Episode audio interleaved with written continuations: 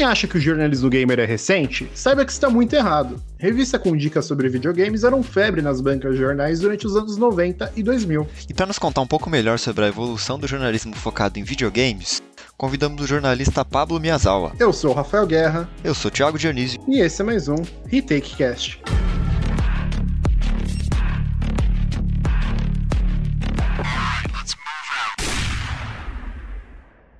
Pablo, muito obrigado por ter topado participar desse episódio com a gente, cara. Opa, o prazer é meu. Você sabe, eu sempre estou disposto a conversar sobre games, sobre jornalismo, sobre é, o mercado brasileiro, entretenimento, então estou aqui me divertindo com vocês. A gente que agradece, é bom que não vai faltar assunto hoje, né?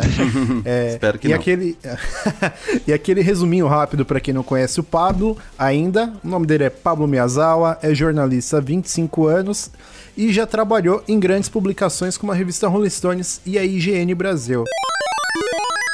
E, e, Pablo, sua carreira trabalhando com games e entretenimento não é recente, né? Você começou lá nos anos 90 já, onde o jornalismo de games ainda engatinhava e a gente nem pensava em grandes torneios ou eventos de videogames como E3. Por isso, a gente queria saber logo de cara, olhando toda essa sua trajetória, para você, o que mudou nesses 25 anos cobrindo games? Obviamente, é, mudou tudo, né? Uhum. Uh, desde a maneira como se trabalhava, uh, os veículos, né? Os formatos de trabalho que a gente fazia e que eram os dominantes na época e hoje como é feito, né? Existe uma diferença enorme, é praticamente um abismo. Ou é, é, como se fosse feito em outro planeta hoje, né? O jeito que a gente consome jornalismo hoje é, parece que foi feito é feito num planeta que não existia naquela época em que eu comecei. Uhum. Mais especialmente, especificamente em 1998, que foi meu primeiro emprego na área de jornalismo. E na época eu comecei a trabalhar em revista de games, né? Uma editora que publicava é, revistas para o público jovem, infanto-juvenil, chamada Conrad que ficou conhecida por algumas publicações, como a Nintendo Road ou a EGM Brasil, e a revista Herói, que para muita gente é a publicação que inaugurou é, o consumo de cultura pop, digamos, o jornalismo jovem no Brasil. Foi a revista Herói que surgiu uh, em meados dos anos 90, 1995 mais ou menos, que cobria é, o, o que acontecia nos desenhos animados japoneses que a molecada gostava de assistir. Então, até então não existia revistas feitas especialmente para o público jovem para falar com o público jovem, né? Não de histórias em quadrinhos ou revistas de passatempos, eram revistas de reportagens para o jovem, para criança. E eu trabalhei nessa editora durante quase oito anos. Eu editei várias revistas lá e como a Nintendo World que eu já citei, a própria Herói e outras publicações que eu ajudei a criar. Eu saí para Rolling Stone, fiquei mais oito anos.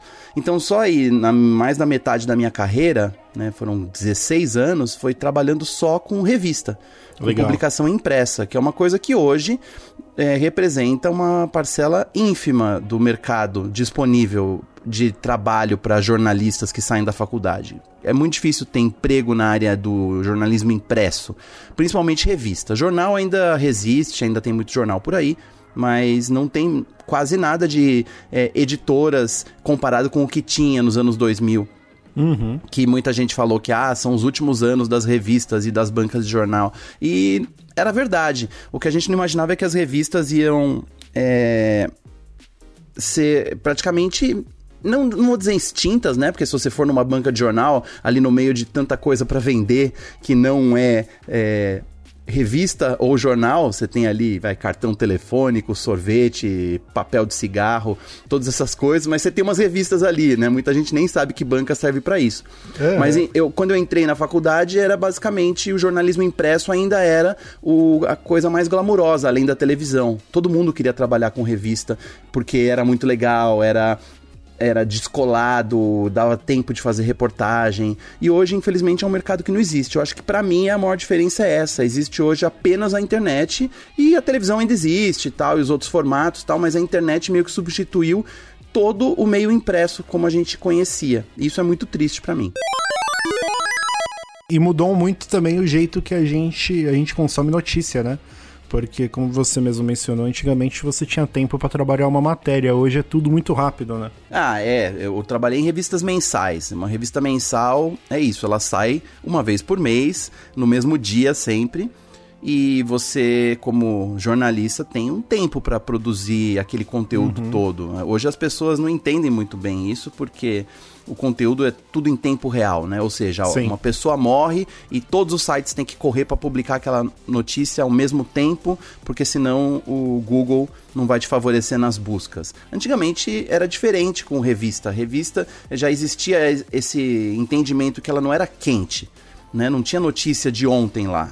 Sim. Porque a revista sai no mês que vem, mas a graça é que a revista falava de coisas que não estavam exatamente no no radar, não estavam acontecendo, eram coisas que uh, a revista descobria, digamos assim. Existia esse fator de vamos fazer reportagem, vamos ver o que essa revista vai dizer pra gente esse mês não é a mesma coisa que uma revista semanal, né? Como a Veja, a Época, por exemplo, que elas falam da, dos acontecimentos da semana que passou. A revista mensal, ela não falava do que tinha passado apenas, mas também apresentava novidades. Né, principalmente revistas de entretenimento. Então, se a gente está fazendo uma revista de cinema, de cultura pop, a gente vai falar das estreias, dos filmes que vão aparecer, do, do que vai estrear na televisão, e, e com entrevistas, né? E existia essa essa aura de importância para isso. O negócio saiu no papel, era realmente importante, era é, era para ser levado a sério. E uhum. hoje eu sinto que com a internet é muito fácil publicar qualquer coisa, é muito fácil soltar notícia, é muito fácil soltar notícia falsa, é muito fácil escrever qualquer coisa em rede social. Então o valor da palavra, da notícia, é, tá bem desvalorizado. E é curioso a gente estar tá discutindo isso justamente. Eu vou revelar aqui o dia que a gente está gravando, né? No dia 7 de abril, o dia do jornalista.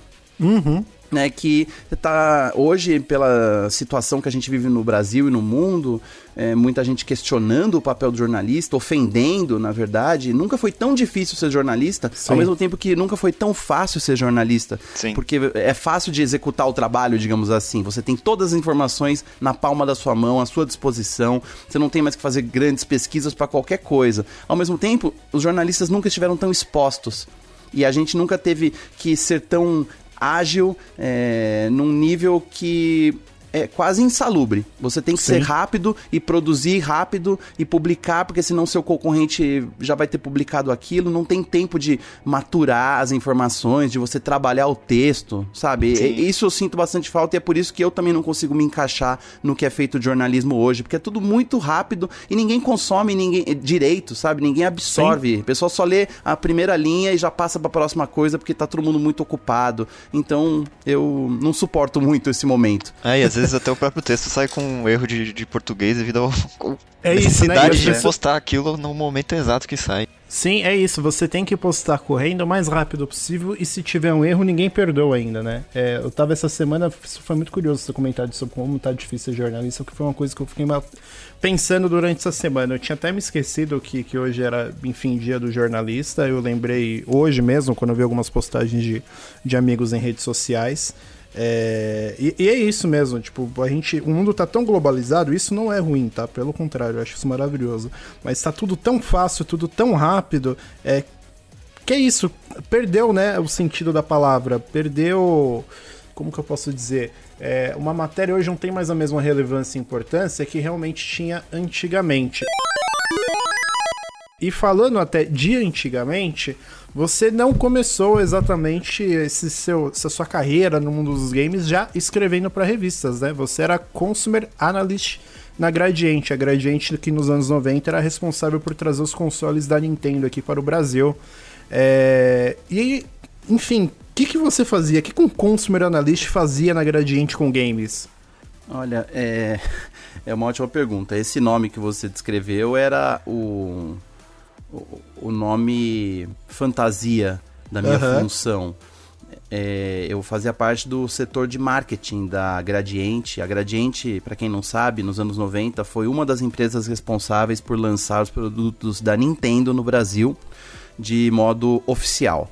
Né? Era licenciado diretamente da própria Nintendo of America. A Gradiente fez uma parceria com uma fabricante de brinquedos chamada Estrela. Quem viveu naquela época lembra. A Estrela lançava os principais jogos de tabuleiro e brinquedos era bem importante.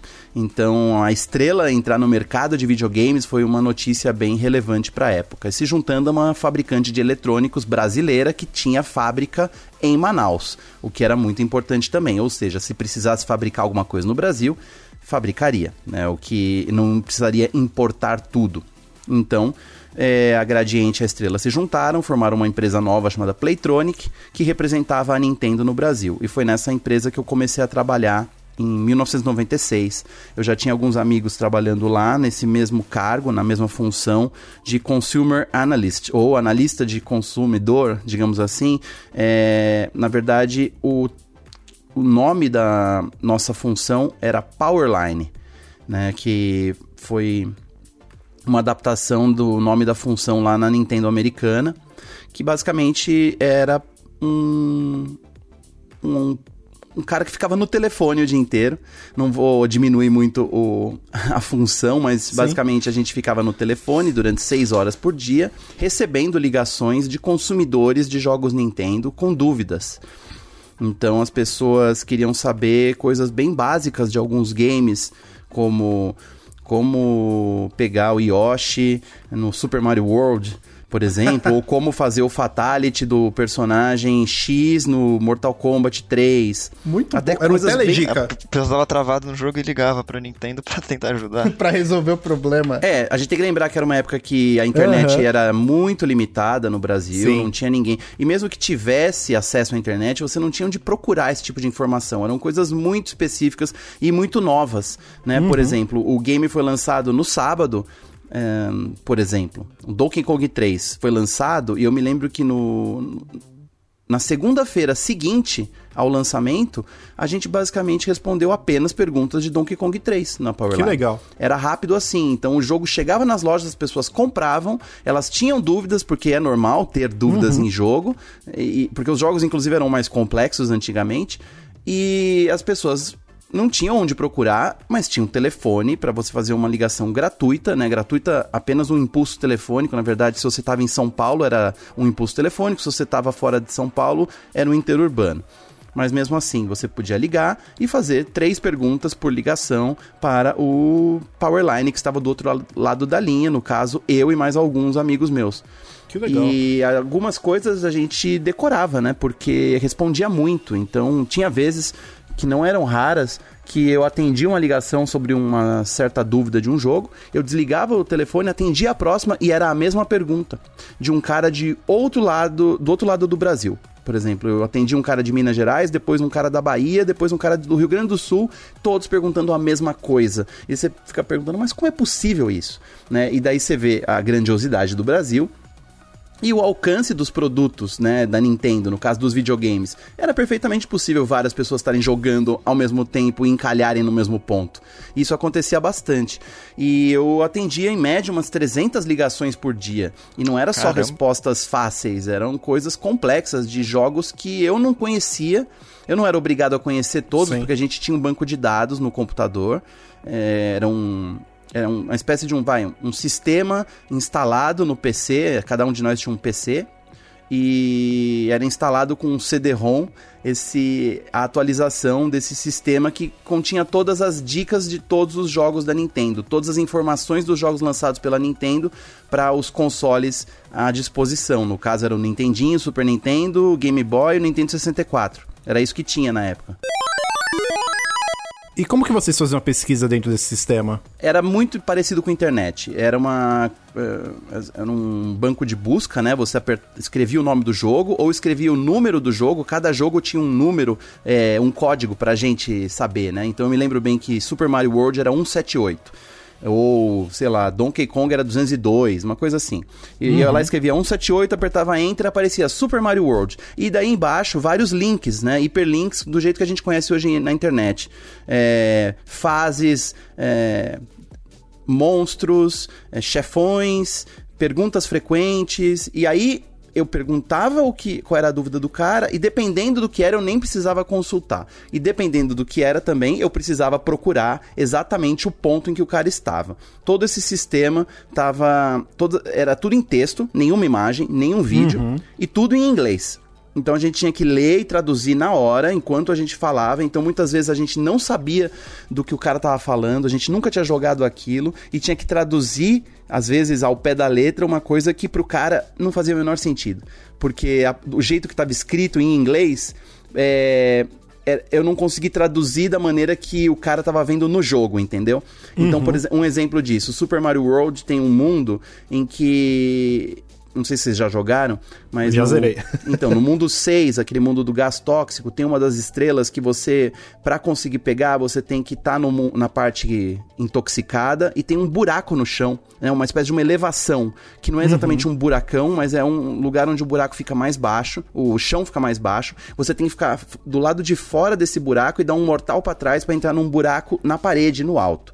Agora, você imagina explicar isso sem ter jogado isso. E, e isso escrito em inglês com termos bem técnicos. Então, esse buraco no chão era escrito de uma maneira que eu não me lembro, mas o buraco no, na parede era chamado de alcove, né, que é uma alcova, né, que é um realmente é um buraco na parede, mas ninguém usa essa palavra no Brasil. Sim. E aí eu li aquilo e não sabia exatamente o que era, que tipo de buraco, né? Então eu falava, então, tem uma alcova na parede. O cara, o que, que é alcova? Eu falei, desculpa, eu não.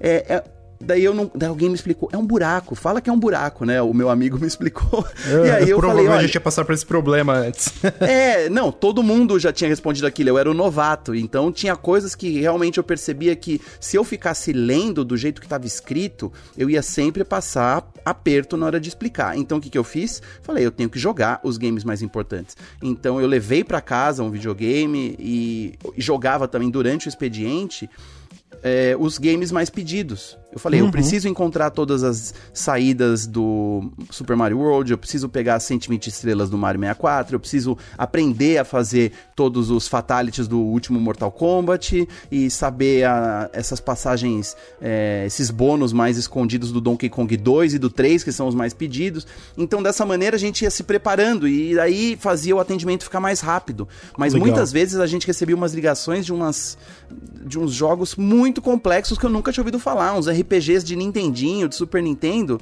com mapas gigantes, e para descobrir Ixi. onde, onde o, o, consumidor tava, eu tinha que fazer perguntas é, e ir enrolando ele, porque eu tava lá buscando, né? Eu falei, tá, Sim. mas em que fase você tá? Daí se o cara falar, não sei o nome, ah, mas tem como saber o nome, vai lá, as, eh, joga, veja o nome e depois me liga de novo, porque eu tenho mais pessoas na espera. Então a gente tinha que fazer isso, eu não podia ficar eh, gastando o tempo de atendimento com uma pessoa só. Então, mas assim, isso me ensinou não apenas sobre games, sobre a Nintendo, sobre entender que essa coisa de as pessoas estão jogando, né? E todo mundo joga e, e, não importa se você é criança, se você é adulto, se você é velho, a sua relação com o videogame é muito parecida, assim, existe um, um carinho muito grande. Mas eu também aprendi a lidar com pessoas, com consumidores, entender que o consumidor é a razão do negócio, né? É a razão do meu trabalho. Quando eu virei jornalista, de fato, porque eu era só estudante na época, mas daí quando eu fui para é, trabalhar na editora e comecei a exercer meu a minha profissão, eu comecei a tratar o leitor da mesma maneira que eu tratava o consumidor. Pensar assim, ó, o leitor é a razão do trabalho que eu estou fazendo, eu faço para ele, então eu não posso maltratar esse cara, eu tenho que entender esse cara, eu tenho que respeitá-lo e eu tenho que, talvez, me colocar no lugar dele para saber fazer esse trabalho. Eu acho que é por isso, né, essa coisa muito pessoal que eu levei ficou embutida no meu trabalho desde o começo. E a Nintendo World, que foi meu lugar de estreia, reflete isso. É uma revista muito pessoal. O, o leitor é, se sentia conversando com um amigo. Uhum. Mais do que uma revista oficial de uma marca japonesa, ele se sentia como. É, ele estava lendo as, as descrições das minhas experiências jogando e eu era amigo do cara. E daí, como aparecia a minha foto, na revista, né? As Nossa, pessoas... eu adorava isso. Então, daí criava essa identificação. O pessoal olhava e falava assim: ah, não só o cara tem o emprego dos sonhos, porque ele joga Sim. videogame e ganha, ele tem essa cara aí, então ele é um cara legal. Então Opa, era um barato você fez isso. ser jornalista desde menino, meu, pô. É, é meio isso, assim. E eu nem tinha planos, né, de fazer jornalismo para jovem, para criança. Uhum. Não existia essa pretensão, porque não existia esse mercado, jornalismo de games. Não era exatamente algo que se almejava. Não existia. Sim. Jornalismo para jovem era feito por adulto. Então, uhum. a oportunidade de trabalhar em revistas infanto-juvenis na época eu não, não, mere... eu me lembro que eu não valorizei tanto. Eu não falei, uau, que incrível. É, eu achava que até era um, algo menor. Né? Na Sim. faculdade mesmo, meus amigos me faziam bullying, né? Zoando que eu não estava fazendo jornalismo sério e adulto, eu estava escrevendo para criança. E hoje Cara, eu vejo que foi a minha sorte, na verdade. Sim, e eu vou te falar que esse preconceito existe até hoje, velho, infelizmente. Mas, já que a gente falou das revistas, uma coisa que eu tenho muita saudade lá do começo dos anos 2000 era realmente as revistas de games. Ir na banca de jornal, comprar, ver a foto da galera, ver review, ver dica. E uma coisa que eu achava muito louca também era aquelas páginas que sempre tinham abertura para o, enfim, para os leitores, eles mandavam um recadinho, mandava desenho, uns bons, outros ruins, mas enfim, é, tinha muita coisa na revista, até porque eram revistas mensais normalmente ou quinzenais. E o que a gente queria saber é como que funcionavam as redações nessa época em que o mundo não era todo conectado? A gente imagina que devia ser muito mais difícil conseguir, enfim, montar a revista como um todo. É, é engraçado pensar nisso hoje, mas imagina que a internet não era o que é hoje. Imagina que não tinha tudo na internet. Imagina que a internet não era algo que servia para te conectar com pessoas do outro lado do mundo ou fazer você ver coisas que você nunca tinha visto, porque essas coisas não estavam ainda na internet. Essas ferramentas não existiam. Então a internet pra gente servia, por exemplo, para você enviar coisas para outras pessoas. Sim, o e-mail, né, era muito utilizado. Ou para fazer pesquisas mesmo. Ah, a gente precisa de uma foto desse jogo aqui e a Nintendo não mandou pra gente. Como é que a gente faz? Ah, vamos buscar naquele site lá, deve ter uma telinha do jogo para publicar na revista. Mas era isso. A gente utilizava a internet para é, conseguir as pequenas coisas que a gente não conseguia fazer da maneira antiga, que era é, é isso, recebendo coisas pelo correio, falando com as pessoas pelo telefone, indo presencialmente é, fazer uma reportagem, por exemplo, indo a um evento, e, é, ou então recebendo um material é, pelo correio na forma de um CD ou de uma revista. A internet não tinha todas as coisas que tinha. As pessoas ficam às vezes questionando: ah, mas como é que era sem internet? Não, a internet não fazia falta, de verdade. Por quê? Porque a gente fazia todo o, o trabalho sem a internet. Não tinha nada que a internet pudesse oferecer pra gente na época que faria o nosso trabalho ser melhor.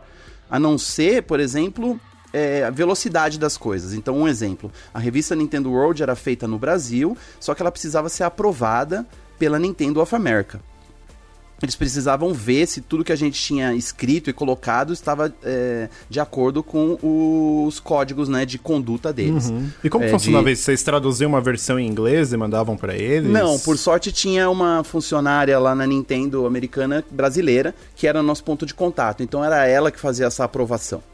Só que como é que você envia uma revista é, que ainda não foi para gráfica, digamos assim, para uhum. outro país. Hoje em dia seria muito fácil, né? Você diagrama a revista, daí você transforma essas páginas em PDF e envia tudo pela internet por um WeTransfer ou, sei lá, por um drive virtual, qualquer coisa, joga na nuvem, né? Tantos recursos. Naquela época não tinha isso, então a gente tinha que fechar a revista, né? Basicamente terminar a revista como se ela tivesse pronta para ir para gráfica. A gente mandava para uma gráfica rápida para imprimir essa revista em, em, em uma, um papel especial, cada página, né? Então assim, era uma, caríssimo, né, para imprimir uma, uma única cópia da revista, páginas separadas, enfiava isso tudo num envelope, colocava numa caixa de FedEx e mandava pelo correio. Ô louco. Pra ir para Seattle, né, para para os Estados Unidos, para a costa oeste dos Estados Unidos. Chegava em três dias. E aí os caras iam ler tudo isso tal, e aí iam aprovar com a gente, às vezes por telefone.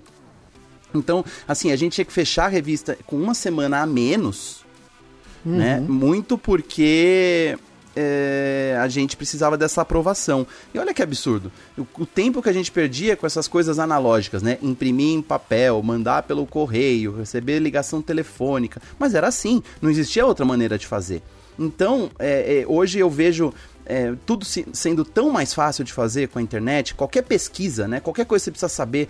Antigamente, pô, como é que eu ia fazer uma pesquisa sobre uma coisa que não existe um, não tá na internet. Não existe. Isso não foi publicado por ninguém. Não existe Wikipedia, tá? Então não existia nem o básico. Como é que você faz? Ah, você tem que ir atrás de livros, você tem que ir atrás de revistas, você tem que telefonar para pessoas que sabem. Então, é, eu acho, é uma pergunta bem interessante, eu estou divagando aqui sobre isso, porque fico pensando que o nosso trabalho não seria nem um pouco mais fácil com a internet naquela época. Ele não existiria, porque o trabalho que a gente fazia era artesanal era manual uhum. mesmo, era, era uma coisa analógica, era uma coisa que facil, teria facilitado bastante ter a internet, sim, só que as coisas que a gente precisava na época não estavam dentro da internet.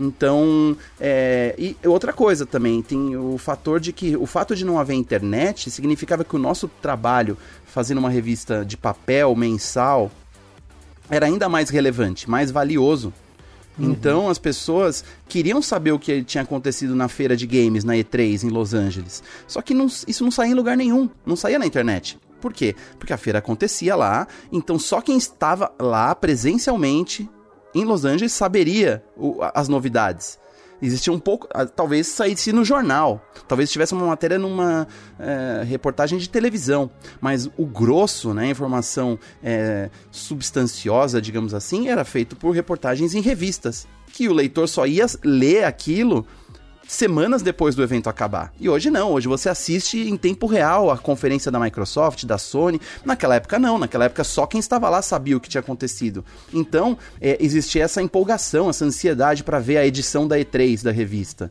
E eu me sentia super, né? Uau, que legal, eu tenho aqui o meu um material exclusivo que ninguém tem e que ainda não dá para revelar porque só vai sair no papel na revista daqui a algumas semanas. Então é realmente é muito diferente, é um outro mundo mesmo. Eu tô falando de uma coisa de menos, pouco mais de 20 anos atrás, mas parece que faz muito mais. Sim, sim. Eu queria aproveitar também para falar um pouquinho da diferença no texto em si. É, eu não eu, eu sou nascido em 99, né? Então eu não peguei essa fase da, da, da de jogos. Então eu baixei uns PDFs aí, dei uma olhada em algumas revistas, a Nintendo World, Super Game Power, Gamers, enfim. Eu queria comentar também um pouquinho dos reviews escritos nessas revistas. É... Na hora de dar a nota, de analisar o jogo, eles meio que tipo, juntavam os tópicos, jogabilidade, é... gráficos, um negócio que eu mais arbitrário possível, que é o fator diversão. E aí eles davam uma nota para cada um e fazia tipo uma média assim. Você passou por essa fase e recentemente você escreveu algumas, algumas reviews também. É...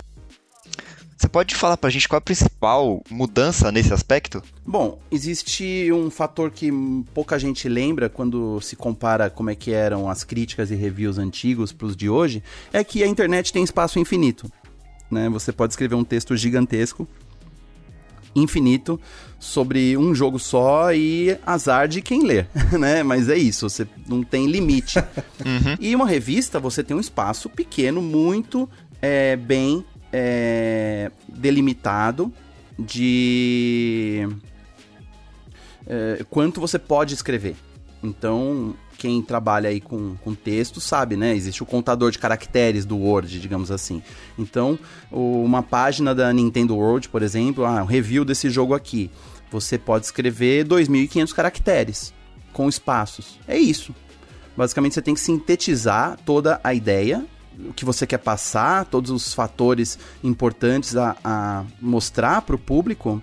É, com pouco espaço e utilizando também essas pequenas ferramentas, esses recursos, as, as palavras que você citou, né? Gráfico, som, desafio, diversão, para ajudar a pessoa no momento da compra. Porque basicamente o review, num, diferente, por exemplo, de uma crítica de cinema, quando você lê uma crítica de um filme numa revista ou num jornal, o cara tá lendo aquilo e pensando, hum, será que eu devo assistir esse filme? Será que eu devo pagar ingresso, ver um filme ou não ver? Ou, ah, eu vi esse filme e gostei, o que, que será que eles acharam?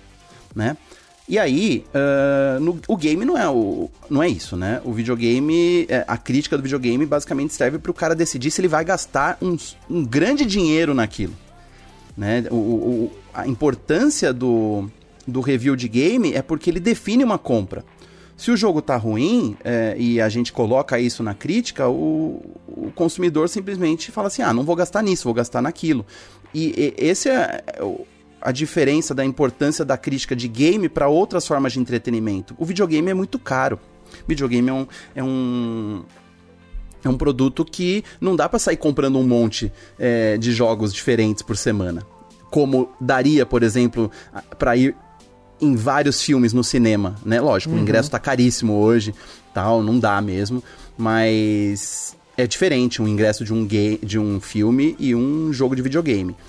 E uh, na, na questão de como a gente fazia antigamente, tem essa coisa louca de é, a gente tinha pouco espaço e a gente sabia que aquilo era importante para, para a pessoa tomar uma decisão é, de gastar dinheiro.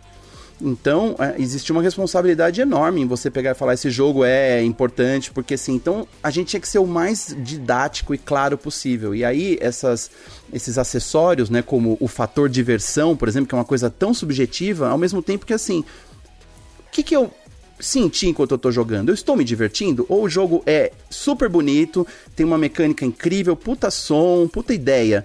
Puta, mas é chato de jogar, porque as tarefas são meio, sabe, nada acontece, é, é, é enfadonho, é lento, demora para começar. Isso sacrificava o fator diversão. eu acho que antigamente talvez os games fossem até mais fáceis, né? Como os games eram experiências individuais, no máximo em dupla tal era mais fácil de você definir, eu tô me divertindo ou não tô? E hoje, quando a gente olha para os jogos online, por exemplo, esses jogos de tiro, é muito complicado, né? Pode ser que alguém esteja super se divertindo numa partida de Fortnite, porque tá matando todo mundo. E o cara que só toma tiro na cabeça, ele deve estar tá puto. Falando, esse jogo é uma porcaria, esse jogo não é divertido. Então, assim, é muito subjetivo também é, colocar esse, esses fatores em questão nos jogos de hoje que dependem de muitas coisas para é, definir isso. E no caso dos jogos antigos, talvez fosse mais fácil definir se um jogo é divertido ou não. Então acho que é por isso que a gente utilizava isso. Então, e falando um pouquinho ainda da questão das reviews dos jogos, é, você acha que a opinião dos, dos jogadores, de uma maneira geral, está muito centrada nos números?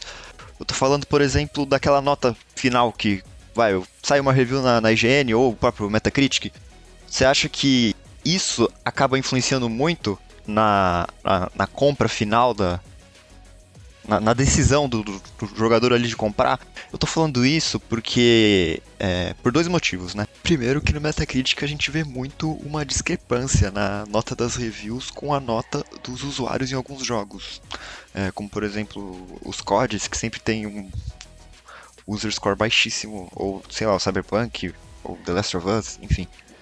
E também citando um outro exemplo aí que aconteceu alguns anos atrás, é, quando o Fallout New Vegas saiu, se eu não me engano em 2012, a Bethesda, ela, que era a produtora do jogo, ela meio que fez um acordo com os desenvolvedores, que é que no caso o jogo estava sendo desenvolvido por uma empresa que chamava Obsidian. Eles falaram assim: é, se o jogo tiver 85 ou mais no Metacritic, vocês vão fazer outro jogo. Se o jogo tiver 85 ou menos, tchau, tchau.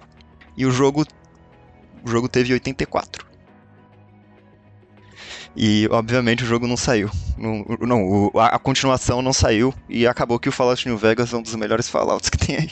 É muito complicado essa, o fator não só das notas em si, como também dos agregadores de notas, né? Uh, muitos sites dão notas há muito tempo. As revistas, os jornais davam notas para suas críticas de jogos. Isso não é exatamente novo. O negócio é que agora existem sistemas que organizam tudo isso e tiram uma nota média. Uhum. E tem o problema de que uma nota 7 no IGN é diferente de uma nota 7 no GameSpot. E é diferente de um 7 na Rolling Stone. É, é, é muito subjetivo. A gente não está falando de nota de trabalho escolar, né? E a gente está então... fazendo, falando de uma opinião de uma pessoa individual sobre um produto de entretenimento. É muito complicado. Não se dá nota para isso. Então eu sou daqueles que preferiria não dar nota, porque acho que a nota atrapalha. Mas, por outro lado, a nota ajuda também, porque uh, as pessoas se situam melhor ainda que tenha gente que substitua o ato de ler o texto e absorver a informação para só olhar a nota no final. Isso dizendo pessoas que ainda têm que consideram ler, né? Porque tem muita gente que só quer ver o vídeo. E na verdade é só ver o começo do vídeo.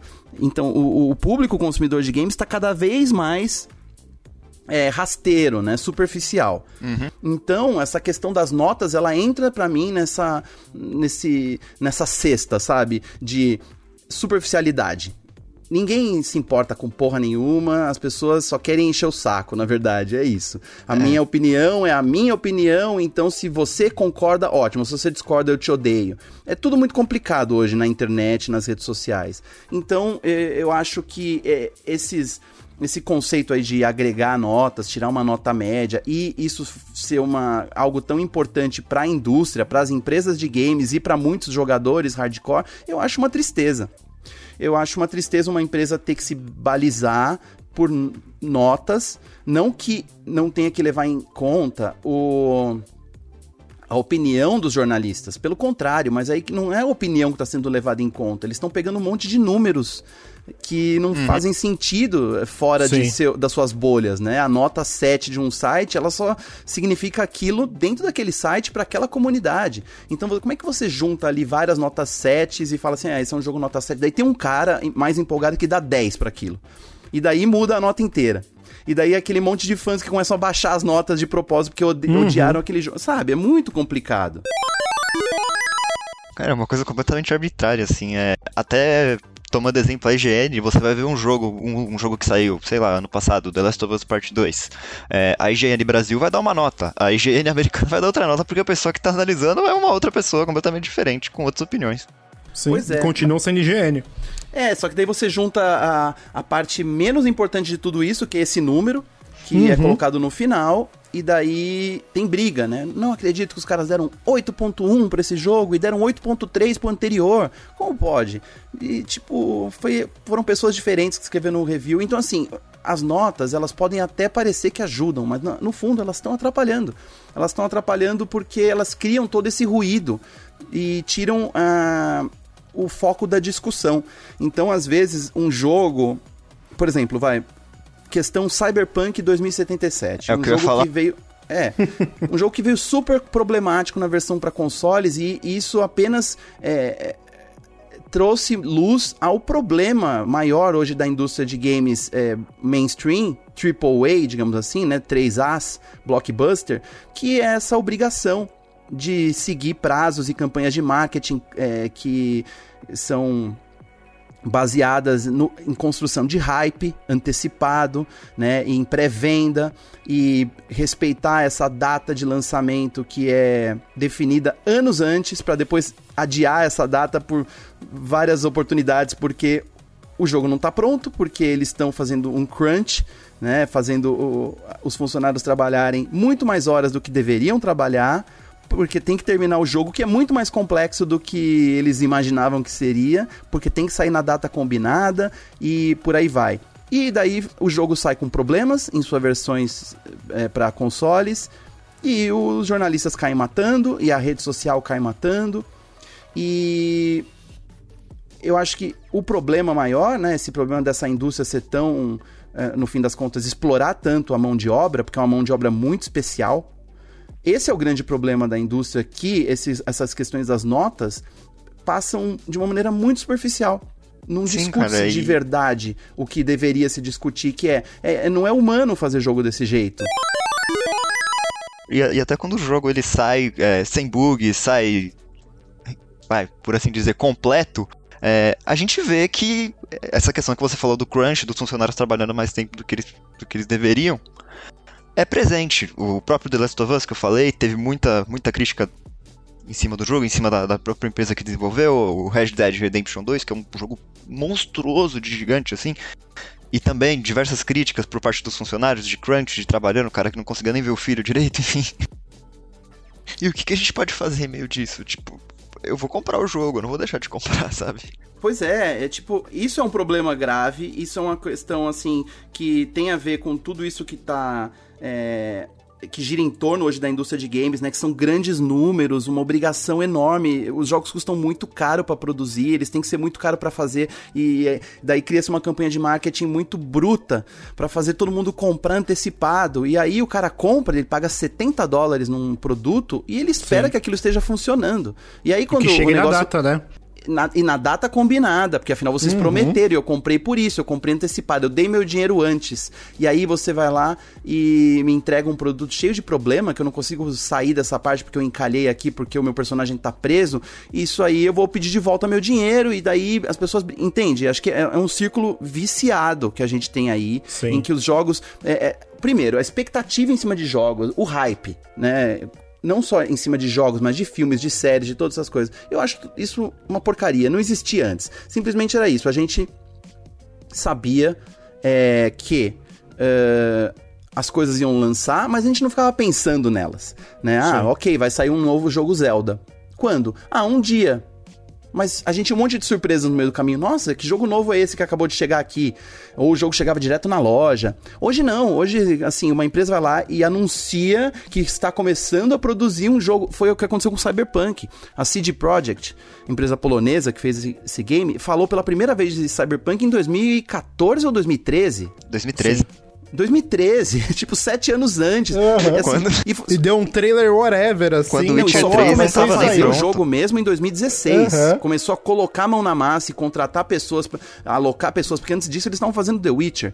Sim. Então, assim, pelo amor de Deus, precisava? Eu entendo que hoje muito de, é, do resultado de sucesso de qualquer coisa tem a ver com hype, tem a ver uhum. com esses fãs e com essas hashtags. Esse povo quer coisa para falar. Então, se você tá com o seu produto no Trending Topics, você é uma promessa de sucesso. Daí os acionistas ficam felizes. Mas, tipo, isso é muito cruel, é uma maneira horrível de trabalhar. E por quê? Porque eu me lembro como era. E era muito mais calmo, era tranquilo, e as coisas aconteciam mesmo assim, faziam sucesso e vendiam muito bem mesmo assim. A gente precisa de tanto hype? Eu fico sempre nessa dúvida.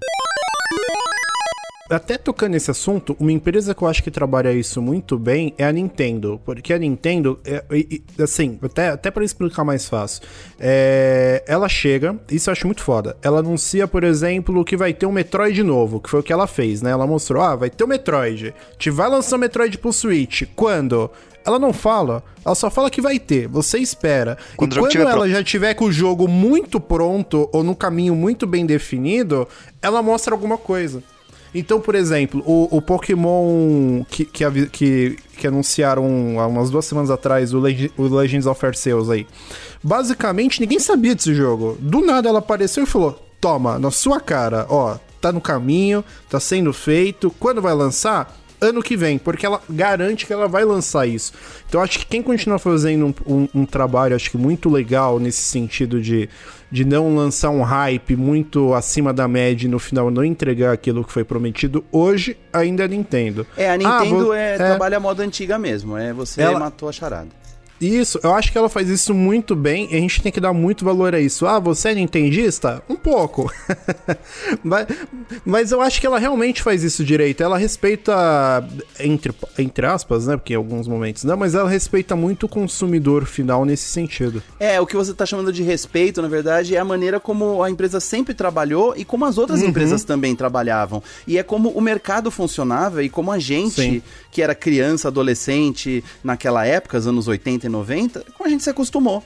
Tinha menos Sim. informação, não tinha internet para ficar circulando a informação, e a gente ficava sabendo as coisas quando elas chegavam mesmo. Ou a gente ficava sabendo um pouco antes, mas como hum, era difícil. É abrir. Tinha muito essa coisa do segredo, de. Sim. Segredo industrial, não quero revelar muito tal. Mas ao mesmo que tempo. Que fazia parte da magia também, fazia né? Fazia parte do... da magia. Mas também não tinha onde ficar se falando sobre as coisas uhum. antes. Então a gente simplesmente aceitava e esperava assim. Sim. Hoje, quando você vê o pessoal puto com a Nintendo, os fãs, quando a Nintendo não dá informação, quando a Nintendo demora pra.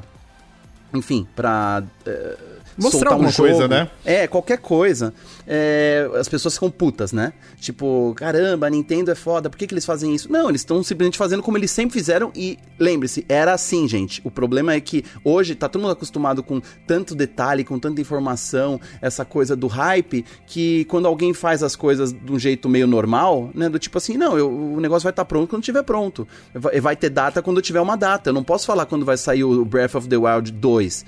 Sim. Por quê? Porque o jogo não tá nem um pouco pronto. Como é que eu vou pegar e prometer uma data que pode comprometer todo o trabalho dessa equipe e da empresa e a gente não conseguir cumprir depois vocês vão ficar enchendo o nosso saco? Então, assim, não temos nada para falar sobre esse jogo nessa, nesse evento digital e as pessoas ficam tristes. Ah, não acredito, Nintendo é foda, né? Nintendo vai, faz evento para divulgar nada. É, porque é assim que deveria ser feito. Eu acho que Sim. aí tem a palavra respeito envolvida. Isso, é um respeito ao consumidor final. Com, concordamos. Então, você, você comentou um pouquinho da, da questão dos anos 90, né? Que não era assim, enfim, mas. Se a gente voltar um pouquinho, tipo, lá pra 2006, 2010, os jogos ainda. Tipo, tinha a questão do hype, mas eles não sofriam tanto disso. É, você teve um blog independente no, no IG, né? Entre 2006 e 2011. É, e durante esse tempo aí a indústria mudou e cresceu muito. É, o que você vê de diferente de hoje para aquela época, porque a gente ainda a gente tava numa época que é tipo é parecida com hoje nessa questão do hype assim, entende? É, é, esse momento que você citou, que eu fiz esse blog chamado Gamer BR, eu não queria me desconectar dos games. Eu tinha saído da editora Conrad, fui para Rolling Stone, daí rolou esse convite para eu começar a fazer um blog para falar de games. Eu falei, aí ah, se eu falar sobre o mercado de games, que é uma coisa que definitivamente eu não vou falar na Rolling Stone, mas eu vou, é, eu posso continuar investigando paralelamente. E era um momento muito importante para o Brasil no mundo dos games. Foi um momento em que várias empresas começaram a se estabelecer de verdade aqui. Alguns anos antes a Microsoft tinha finalmente lançado um videogame aqui, né, o Xbox 360. E a Sony finalmente começou a trazer o PlayStation para cá de uma maneira oficial.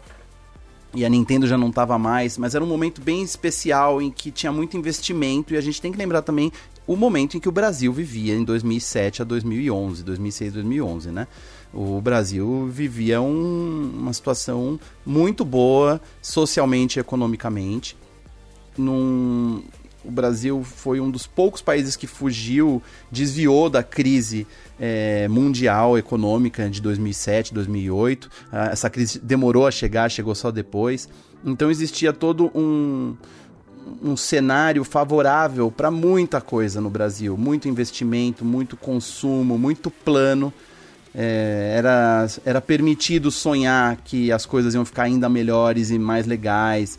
E eu me lembro de pensar é, sempre perguntar para os executivos de games qual é o papel do Brasil hoje no mercado.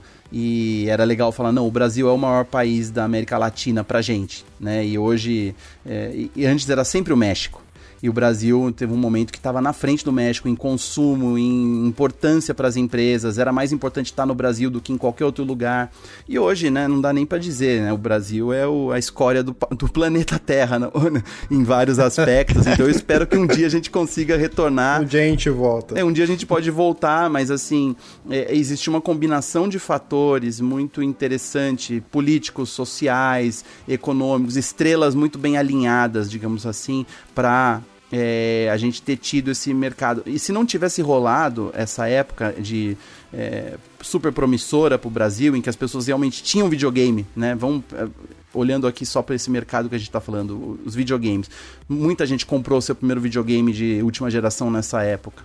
Então existia ali uma esperança de que o Brasil ia continuar sempre nessa crista da onda de uh, sempre ser uh, um mercado muito competitivo em relação a lá fora, porque as pessoas conseguem comprar e consumir as coisas. E daí, quanto mais gente consome, mais importante é lançar o jogo na data de lançamento mundial. E daí o Brasil entra no calendário das coisas, dos eventos, né?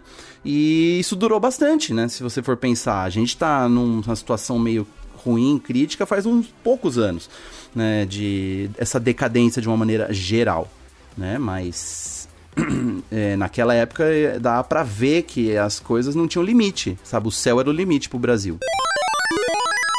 E você acha que essa, essa época contribuiu até pro fator da localização dos jogos? Tipo, uma, é, a, a, gente não via muito os jogos legendados, era difícil ver um jogo legendado, e quem dirá dublado?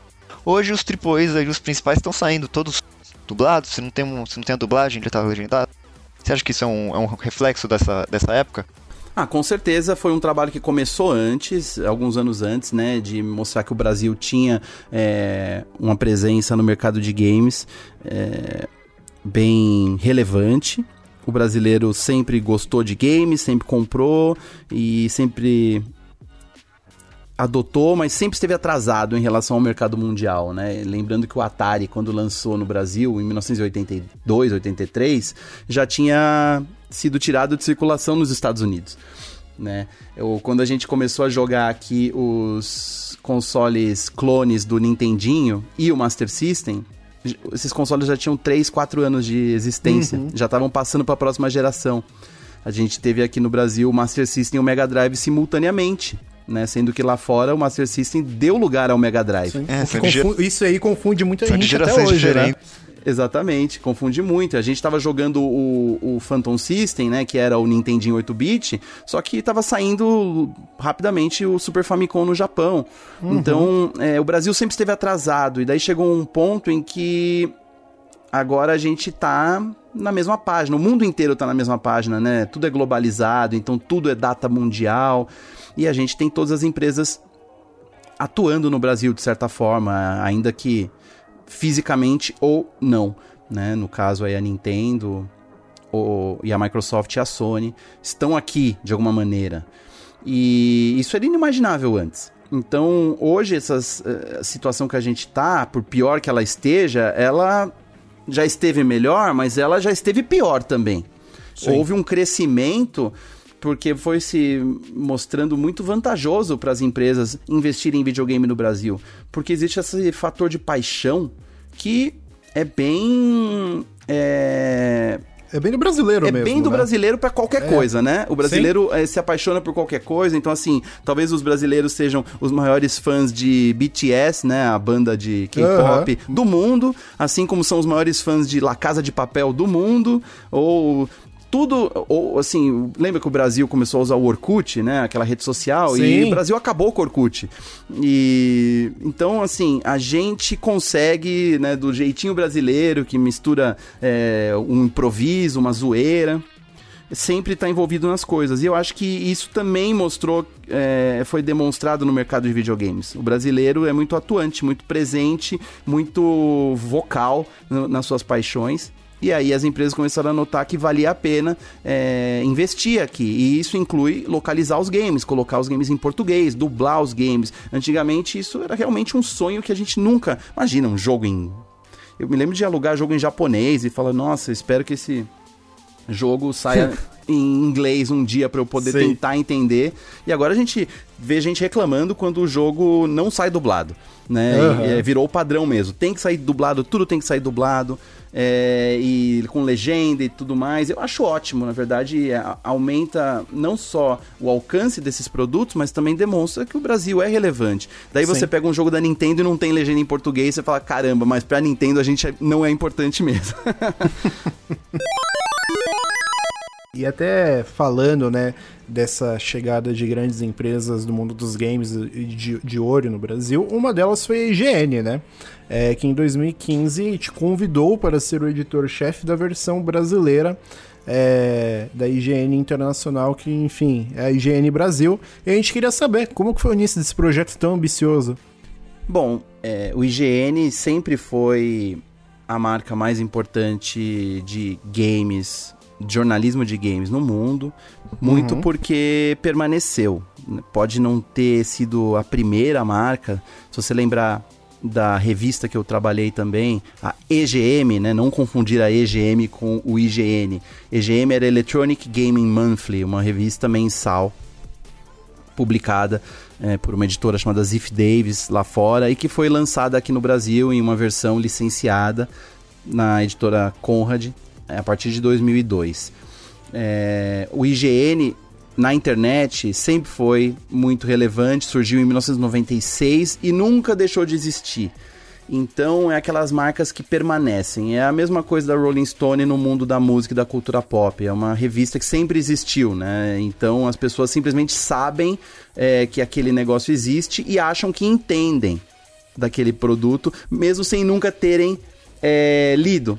Então esse era o caso da Rolling Stone, né? Quando eu fui adaptar a revista, é, eu falo assim, as pessoas acham que sabem como a revista é, o que que, como ela fala, que tipo de coisa ela tem, mas na verdade ninguém nunca leu revista no Brasil, só pouquíssimas pessoas que viram a importada. Então a gente pode fazer o que a gente quiser aqui, o que a gente entender, a gente vai fazer. E foi isso com o IGN também. Quando eu fui chamado para fazer o IGN Brasil, é, eu fui convidado muito pela minha experiência com produtos é, internacionais no Brasil. Essa coisa da adaptação, da recriação, da transformar a linguagem original sem mudar a essência do produto. Isso eu fiz em várias coisas e o IGN para mim me pareceu um desafio que valia a pena, porque eu já respeitava a marca, eu já gostava muito, eu já consumia como consumidor antigamente. Eu falei, é um desafio que eu quero. E a marca é tão grande que ela tem estrutura para isso. Então, o IGN existe nos Estados Unidos e um dos grandes business que eles têm é licenciar a marca para outros países. Então, lance o IGN Brasil, lance o IGN Portugal, o IGN Alemanha, o IGN China, o IGN Japão, o IGN Índia todos esses que eu falei existem. Né? Então, assim, e aí o, o, a fórmula é muito simples. Eles licenciam né, a marca, eles, ou seja, autorizam uma empresa local a utilizar a marca e eles dão umas regras, né, de como tem que ser tratada a marca, como tem que ser tratado o conteúdo. É, autorizam a utilização de, do conteúdo original, traduzindo para o idioma é, local. E eles pegam uma. recebem uma porcentagem da publicidade que é a, que o site consegue vender. Então, no caso do Higiene Brasil, a gente tinha nossas campanhas publicitárias, tal, propaganda basicamente, né? E uma porcentagem disso a gente repassava para a matriz, para o IGN americano. Mas vocês tinham uma, vocês tinham uma autonomia? É, ou... Isso. Vocês tinham uma relativa autonomia? Como é que era? Total, total. É, todos os licenciados, todos os higienes do mundo têm uma grande autonomia de entender o que, que é importante para cada mercado. Legal. Então a gente sabia que no Brasil, lá fora, eles falavam mais de certas coisas que aqui não pegavam tanto. Ou então, ah, legal, eles fizeram review de todos esses jogos aqui, mas a gente quer fazer os nossos reviews. Uhum. A nossa visão é mais relevante para o meu leitor do que uma visão do editor do IGN americano traduzida para cá é diferente, eles vão analisar outras coisas. No começo eles eram muito focados em analisar a experiência online dos jogos, e no Brasil não tinha isso ainda. Os jogos ainda eram mais importantes offline, né? Porque nem todo mundo tinha internet boa o suficiente para jogar on uhum. online no PlayStation ou no Xbox, por exemplo diferente do PC. Então, era não era tão boa a experiência de jogar online em 2014, 2015. Então, a, a, gente tinha que colocar esse tempero brasileiro, a visão brasileira e falar o que, que era relevante para o consumidor brasileiro. Senão, era melhor ele continuar lendo a versão gringa do site.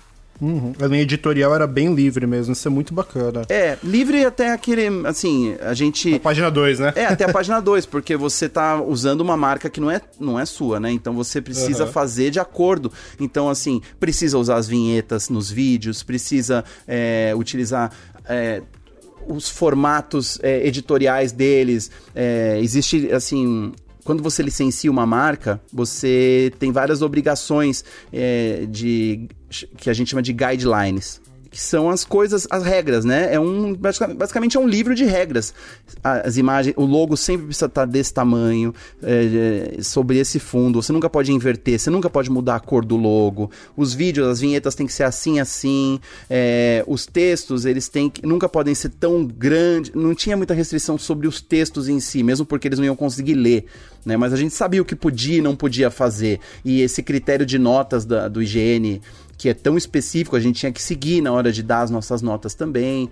É, e mas fora esses detalhes, a gente fazia o que é, a gente entendia que era melhor, respeitando a, a, importância da marca. Então, assim, a gente tinha que fazer o Higiene Brasil ser tão importante como o original. As pessoas tinham Legal. que entender que o Higiene Brasil era uma versão, é, não apenas uma tradução ou feita nas coxas do, da versão do site que ele lia, mas sim, é tão bom quanto. Né? Uhum. Então, assim, a gente pensou nisso na hora de montar a equipe, trazer uma mistura de pessoas jovens é, que nunca tinham trabalhado, com pessoas com certa experiência, que de, de experiências diferentes no mercado. Então, não é muito, não é tão simples assim. Não basta ter dinheiro para lançar uma marca forte como o IGN ou a Rolling Stone no Brasil. Você tem que saber como fazer isso e talvez você tenha que juntar pessoas que tenham, é, que compreendam o peso da responsabilidade. Não é só pessoas competentes. Você tem que ter pessoas que entendem o que, que aquela marca significa é, por que, que essa marca é tão importante ao ponto de ela ser licenciada para o Brasil, sabe? Você está licenciando essa marca. Não era mais fácil fazer o seu próprio site de games? Pra gente Sim. não, pra gente era, fazia muito sentido fazer o IGN, porque a gente achava que precisava disso no mercado brasileiro. Precisava de uma marca de fora para vir aqui e falar assim, ó, o Brasil é tão importante que o IGN está no Brasil também, sabe? E se a gente simplesmente, se a empresa que eu trabalhava simplesmente tivesse lançado um novo site de games com um nome genérico, é, talvez não tivesse durado tanto. Pablo, até ainda falando da IGN, no dia 12 de março de 2017, um artigo opinativo sobre o jogo The Legend of Zelda Breath of the Wild foi publicado na, na IGN Brasil, e após alguns dias a IGN foi acusada de plágio já que o artigo se tratava de uma reprodução não autorizada de um conteúdo feito por um youtuber chamado Hamish Black. Na época isso gerou um puta rebuliço na internet. Eu lembro que, enfim, eu, eu entrei e, e vi todo mundo falando sobre isso. E você era o editor-chefe na época da, da IGN. É, e chegou até a publicar uma carta aberta pedindo desculpas, que enfim, quem procurar aí no Google ainda encontra ela. A gente queria entender como que um plágio conseguiu passar despercebido e foi publicado por uma marca de peso internacional como a IGN. Sim, então, é, na verdade a pergunta não é como esse tipo de coisa aconteceu. A pergunta que deveria ser feita é como esse tipo de coisa não acontece mais. Uhum. Porque é muito fácil acontecer isso. Sim. É muito. É, eu não tô falando. Eu não tô entrando no, no mérito, tá? Ah, ele fez porque. Porque era fácil de fazer. Ou ele fez porque, coitado, tava trabalhando demais e não tinha tempo para fazer. E a única solução era pegar um texto é, já publicado por outra pessoa e traduzir e ninguém vai perceber. A questão é, é tão fácil isso acontecer hoje que eu acho surpreendente a gente não ficar sabendo de mais casos. E, uhum. Então, é, sem querer passar pano para o que aconteceu, porque sim, existe uma responsabilidade da minha parte nisso, claro. é, porque eu, eu não tenho como pegar e gerenciar todos os textos que são publicados no planeta Terra, certo? Então, se um, uhum. o seu é, editor assistente te entrega um artigo assinado por ele e pede para eu ler, para eu avaliar, para eu entender se ele, o texto tá legal e se tá de acordo e, e corrigir e tudo mais, eu não tenho por que duvidar que aquilo é, não foi escrito por ele, certo? Então, assim, uhum. é, na verdade, é imposs era impossível, né? E eu, eu avaliar, ler aquilo e falar nossa, isso tá tão bom que não parece que foi escrito por ele. Ou, nossa, uhum. eu já li isso em outro lugar, mas na verdade eu não li. Eu ouvi de um youtuber da Escócia. Sabe? Desculpa, Sim. né? Assim, é, quem, as pessoas que criticaram muito na época, com razão, é, elas cobraram é, uma integridade moral de uma maneira completamente justa, sim. É, o, a gente tem que garantir que o nosso produto é original e não é plagiado por ninguém. Felizmente, eu não fui cobrado por não ter. É, por ter deixado isso acontecer. Né? Porque sim. realmente, como simplesmente analisando aqui, é impossível. É impossível você sim, sim. saber, né, que o, a pessoa que trabalha com você tá com uma crise é, de inspiração naquela semana e apelou. E resolveu fazer algo que segundos depois ele ficou envergonhado. Né? Assim que foi descoberto, pegou e revelou pra gente gente, eu tava desesperado, eu não sabia mais o que escrever, eu vi é, essas ideias e, e escrevi, e aí aconteceu isso, me desculpa tal. Enfim, as consequências, é, tudo que aconteceu é, é, tudo assunto interno, né? Que eu nunca eu discuti em público e nunca falei sobre isso em público, na verdade. Mas assim, é um, é um tema muito complicado, porque Sim. É, o problema maior dessa história toda é que a pessoa envolvida, né? Eu não vou citar o nome e tal, mas a pessoa claro. envolvida nessa história já era uma pessoa com um histórico de é, conflitos nas redes sociais com outras pessoas. Ou seja, era uma pessoa que tinha haters. Né? Uma pessoa que é, já brigava bastante com outras pessoas por várias causas que eu concordo na internet, na rede social. E estando no IGN, era uma pessoa que estava sempre uh, sendo observada. né? É, em, tava, e as pessoas que já não gostavam dele antes, é, é como se estivessem esperando ele se dar mal. Então, uhum. a verdade, se essa história toda tivesse acontecido com uma outra pessoa, é, talvez uma pessoa que não tivesse esse tipo de conflito ou de haters, não ia ter acontecido nada. Não ia ter chegado no ponto em que chegou. Não ia ter feito esse barulho todo. Sim. Não ia ficar Talvez tivesse feio. passado batido, né? Ia passar batido, ia ser uma, um assunto interno que a gente ia resolver. Infelizmente, é isso aí. A gente ia ter que resolver uhum. isso é, entre nós e pedir desculpas e garantir que não ia acontecer mais e prometer para o nosso público que, ó, isso aqui é uma exceção, não é assim que funciona. E a gente conseguiria fazer isso bem, só que o negócio tomou uma proporção muito maior por Sim. conta da, da pessoa envolvida né? Não era por causa do Zelda, não era por causa do youtuber, tanto que o youtuber em questão, é, se eu não me engano, ele era escocês ou irlandês. Eu conversei com ele, eu troquei várias mensagens, expliquei para ele, né, que o, eu reclamei, na verdade, assim, o teu erro, que não é um erro, na verdade, mas é uma coisa que é muito normal de se fazer, a pessoa vê esse tipo de coisa acontecendo com o trabalho dela e ela vai lá e xinga a marca. Ela reclama uhum. que a culpa é da marca, como uma marca permite. Desculpa, a gente sabe que essas coisas acontecem em qualquer lugar, em qualquer instituição. Vai acontecer dentro do Vaticano, sabe? Vai acontecer nas maiores empresas do mundo, né? Você tem aí, por exemplo, a Amazon, que todo mundo fala, a maior empresa, não sei o que tal, mas tem um monte de denúncias é, sobre coisas que a gente não sabe que acontecem lá dentro. Não tô falando que todo mundo tem direito de ser imperfeito, mas tô falando que sim, as coisas acontecem, independente das marcas, porque as marcas são feitas por pessoas né? E o erro do cara, na minha opinião, foi ter exposto a marca, falando e tentando é, cobrar atitudes da matriz, né? E isso fez o, o, barulho ficar muito maior. Em vez de ter tentado resolver diretamente com o Higiene Brasil, comigo, né? Com a gente, falando assim, ó, oh, escuta, aconteceu isso aqui, o que vocês vão fazer a respeito? Beleza. Uhum. Não, mas é, foi muito mais marketing para ele, foi muito mais legal para ele fazer barulho no Twitter. E porque um monte de gente se solidarizou. Tem muita gente que adora ver o circo pegar fogo. Né, que gosta de ver uhum. gente se ferrando na internet. E tem os haters dele também, né? Não do YouTube, mas do nosso editor. Que, é, que colocaram mais lenha na fogueira e ficavam cobrando a demissão uhum. e não sei o que. Nada disso ajudou. Né? Nada disso colaborou para a gente ter um ambiente mais ético no jornalismo de games brasileiro. Nem um pouco. É, uhum. Na verdade, isso só mostrou como as pessoas são horríveis para mim. Só mostrou como o, é, as pessoas elas querem mais é ver as pessoas se ferrando. Sim. E jogar pedra, sabe aquela coisa de jogar pedra na Geni, né? Jogar pedra na Maria Madalena, é isso. Sim. Você tá vendo uma pessoa é, sofrendo ou cometendo um pecado, digamos assim, e é mais legal você se reunir com outras pessoas para jogar pedra junto com aquilo ali. Né? E eu não estou falando que é, é, não é um recalque meu, estou passando pano, e se fosse, por exemplo, no site concorrente que isso acontecesse, minha postura ia ser a mesma. Né? Eu não discuti sobre isso, e felizmente muitos dos meus amigos e colegas de profissão também é, não falaram sobre isso em rede social, não se pronunciaram. Alguns se pronunciaram, e eu fui cobrá-los. Eu falei: escuta, é, eu não tô falando que você precisa passar pano. Eu não tô falando que você não possa falar sobre esse assunto, mas sério mesmo, a gente tá falando de um colega, sabe? De uma coisa que aconteceu num lugar que pode ser que amanhã você venha trabalhar. Você quer realmente é, trocar é, essa essa cordialidade, esse coleguismo que a gente deveria ter aqui de um mercado que é tão pequeno e tão é, que precisa tanto de força. Você é um profissional, um jornalista, e você vai lá e criticar e falar mal e jogar pedra também junto com o público, inflamar mais a situação, é, sendo que amanhã pode ser que você venha pedir emprego para mim. Não é assim que funciona. Por que, que não vem falar isso comigo? Você precisa fazer isso em troca de likes?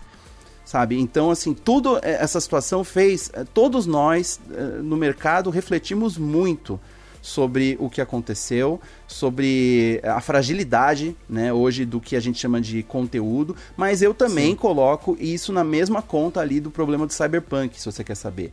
É o excesso de trabalho, é a, uhum. o excesso de coisas que a pessoa precisa fazer em tempo real, há o medo de ser julgado pelo público pelas coisas que vai escrever, pelas opiniões, ou até a ambição, o ego de querer fazer algo que hit, né? Algo que as pessoas achem incrível e, e todo mundo aplauda. E é uma maneira muito cruel hoje de tratar o conteúdo, o jornalismo, as pessoas que produzem. Todo mundo está no limite. Se você pegar e conversar com pessoas que estão trabalhando em sites de games hoje, principalmente durante a pandemia, tá todo mundo no limite, todo mundo exausto. Por quê? Uhum. Porque você precisa de números, você precisa de audiência. É a audiência que paga o salário, né? Então não é a qualidade, não é a relevância. Então, Sim. É, provavelmente o meu, o meu editor assistente tinha muitos textos para entregar naquela semana, estava sentindo super pressionado, eh, não estava conseguindo produzir, que é uma coisa que eu entendo super bem. E ao invés de conversar comigo e falar, por favor, eu não consigo fazer isso, pode tirar alguma coisa de mim, ou pode me dar uns dias de folga, ou não sei o que, ele resolveu é, apelar. Sabe, eu não tenho como não entender o lado dele também. Uhum. Então, assim, do meu do ponto de vista de editor, é, essa foi minha atitude. Se isso tivesse acontecido no site ao lado, eu teria tido a mesma atitude, porque eu acho que a gente não tem que se juntar para jo jogar pedras em quem erra. Eu acho que isso não ajuda em nada, isso não vai evitar o próximo erro. Não vai fazer é, as pessoas, hum, olha só o que acontece com quem plagia, hum, não vou plagiar mais. Não é bem assim do meio do ano passado, você acabou saindo da Webidia, né? Pra quem não sabe, a Webidia é a empresa que, enfim, comanda a IGN Brasil. É, e você tem trabalhado em projetos solos. E um deles que é muito legal é o, DA, é o de A a Z, né? Que é um programa onde você destrincha um pouco sobre as séries mais famosas Netflix e que vai ao ar no canal da própria Netflix. É, como que surgiu a oportunidade de trabalhar com a empresa que revolucionou o jeito que a gente consome conteúdo audiovisual? E também como é que tá sendo ficar fora do, dos jogos? Ótima pergunta. É bom, primeiro obrigado aí pela lembrança do projeto. Eu tô tratando como se fosse um projeto mesmo, não sei quanto tempo vai durar, mas está sendo divertido fazer. Eu aproveitei que eu saí da Webidia no meio do ano passado para repensar minha carreira, repensar minhas escolhas.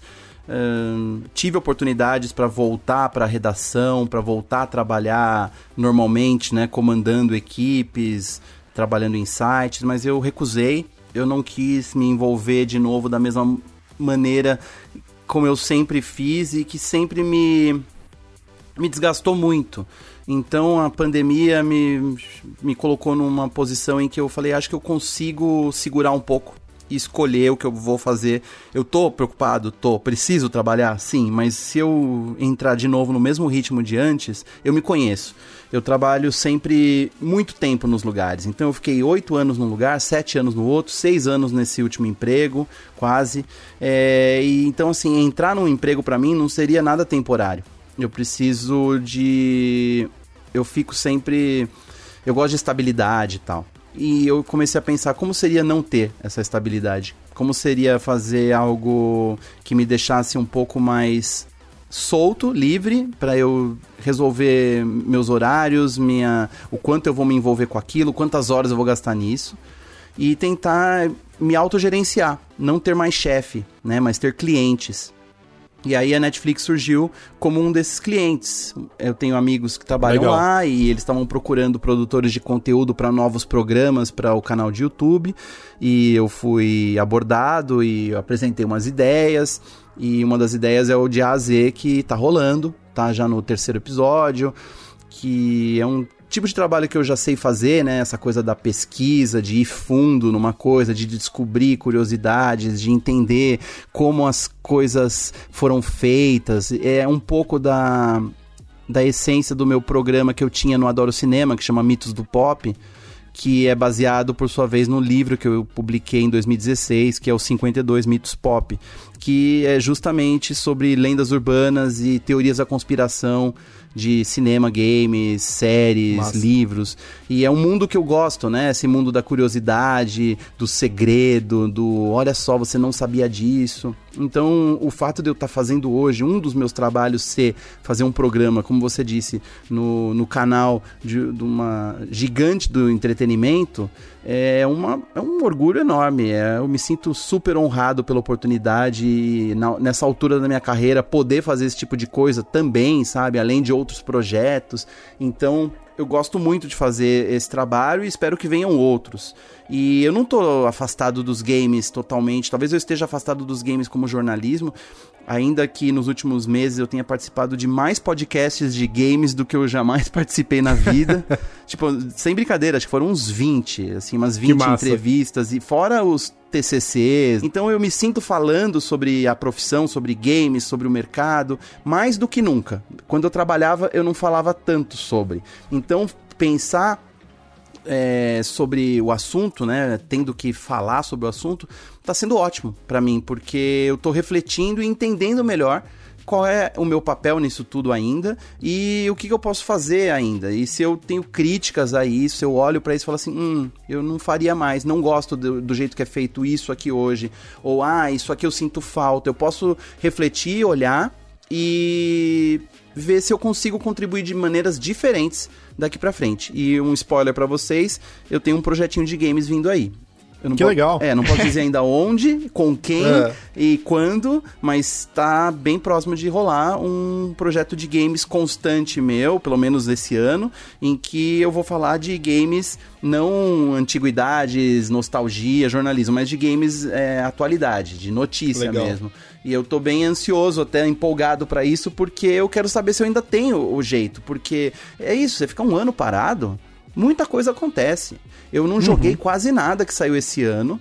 Eu não tô acompanhando, eu não tenho os novos consoles. E para você ter uma ideia, eu tô jogando Super Mario 64. É, é, que é um jogo de. Você acredita que eu zerei na pandemia também? Ah, que maravilha. Eu, eu terminei ele, eu acho que foi o que? Eu comecei tipo no final do ano passado e aí eu terminei ele no começo do ano, assim, fui jogando bem de boa. Ah, eu não tô e... nada de boa, cara. Eu, eu tô jogando há três dias, eu ganhei de presente de um grande amigo meu que me enviou a cópia dele do Super Mario é, da coletânea, né? Cê, os... Ah, você pegou do Switch? É, o do Switch. E eu tô Massa. rejogando o Mario 64, agora tentando pegar 120 estrelas e eu tô Legal. nos últimos três dias jogando. Eu tô jogando desde domingo. E já tô uhum. com 85 estrelas, tô muito orgulhoso.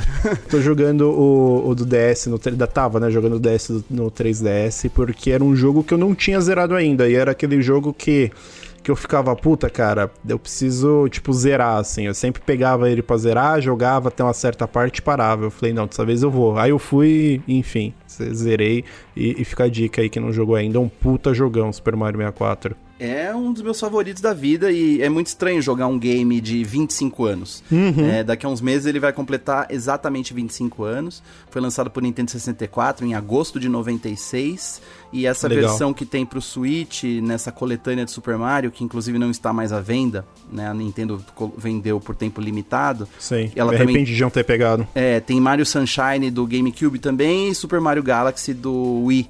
E o Super Mario 64 é o único que eu tô jogando. É o, na verdade, é, é o, pra mim é um dos games mais revolucionários que, que, se tem notícia. É o game que ensinou pra gente como se comportar em ambiente 3D. Antes do Mario uhum. 64 não existia, a gente não entendia, a gente só via as coisas pra frente ou pra trás. E nunca, em, não dessa maneira que a gente vê em 360. Então hoje se a gente joga Fortnite, se a gente joga Call of Duty, qualquer coisa, é porque o Mario 64 popularizou e fez essa informação entrar nos nossos cérebros, né? De Sim. que a gente consegue entender um ambiente 360 digital é, não estando dentro dele. E jogando agora eu vejo como o jogo é genial. A câmera é péssima. É quebrada, né? Mas, é, é culpa mas do faz parte Qualquer do desafio. Coisa é culpa do lacto. É, mas faz, faz parte faz do desafio. É, é, a câmera é ruim de pro... não é de propósito, era o que tinha no momento, sim. mas é, ela faz parte do desafio do jogo. Isso, o jogo antigo você tem que entender o momento e, enfim, a data que ele foi lançado, né? Não dá para para jogar um jogo de 1990 com um jogo de 2021, né? É, exatamente. Você tem que, tem que ter contexto. E esse uhum. é um dos uhum. aspectos que eu gosto sobre é, falar sobre games, né? Eu Sim. vou querer muito escrever, fazer algum conteúdo, sei lá, eu odeio essa palavra conteúdo, mas falar sobre a minha experiência com Mario 64 25 anos depois. Tá sendo muito importante nesse momento, essa semana aí meio pesada pro Brasil, eu mergulhar ali no, no castelo da Princesa Peach, enquanto o Brasil tá com 4 mil mortos por dia de Covid. É, é, é, é uma fuga muito necessária para mim agora, né? Totalmente. É, acho que não tem ninguém se culpando nesse momento por uhum. cometer uhum. certos tipos de escapismo, né?